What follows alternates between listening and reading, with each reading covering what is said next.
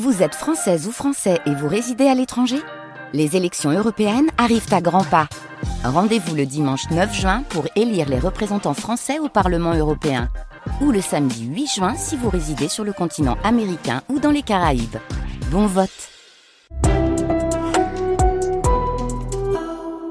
Et dans la Hour, ambiance grand bleu. Grand bleu. Ouais, ah, grand ah bleu, ouais, ouais. grand Mmh. bleu. Bleu, donc grand bleu, France bleu, grand bleu, ça se tient.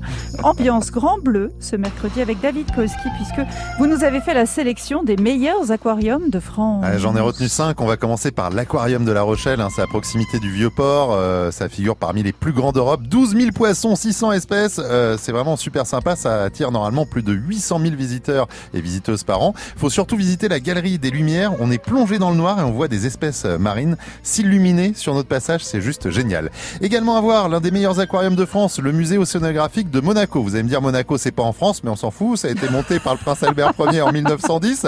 Alors, euh, du coup, il y a quand même un grand, grand, grand euh, hall qui a été consacré à la carrière de navigateur du prince. hein. Voilà, on fait les choses bien dans la principauté. 4000 espèces de poissons euh, présentes et puis on peut aussi euh, toucher dans le bassin tactile les étoiles de mer et même nourrir des poissons. Ça, c'est cool. Il y a aussi Nausicaa, c'est dans les Hauts-de-France, à Boulogne-sur-Mer. Alors là, c'est également un très, très grand aquarium. Quatrième meilleur aquarium du monde, paraît-il. Au total, 1600 espèces. Et puis, en quatrième position, je vous propose d'aller à Brest, à Océana... Océ... Anopolis. Voilà, merci. Océanopolis, voilà le centre qui est réparti en quatre pavillons polaire, tropical, Bretagne, et il y a également le Sentier des Loutres avec la loutre des mers et la loutre d'Europe qui sont représentés dans un environnement quasi reconstitué à l'identique. Ils ont aussi une propre clinique qui leur permet de soigner une vingtaine d'espèces échouées sur les plages bretonnes. Et une fois guéris, hop, on remet ça en mer. Comme ça, ils peuvent revenir, j'imagine.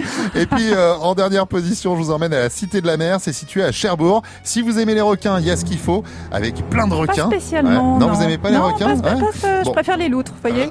Rassurez-vous, euh, du côté de la cité de la mer à Cherbourg, il y a quand même une vitre épaisse de 33 cm qui vous Eh, sépare des requins. hein, voilà, la, la taille de Rocco Siffredi. Euh, ils ont le bassin le plus profond d'Europe avec 11 mètres de profondeur. Au total, 1000 poissons tropicaux qui évoluent dans cet espace de folie. Donc allez-y. En plus, c'est dans une ancienne gare maritime. Donc il y a vraiment euh, un décor qui est assez fou à la cité de la mer du côté de Cherbourg. Je ne valide pas cette blague, David Koski. Vous croyez qu'elle est passée entendu. inaperçue, mais je ne valide absolument pas cette blague. Vous avez raison, c'est beaucoup trop grand.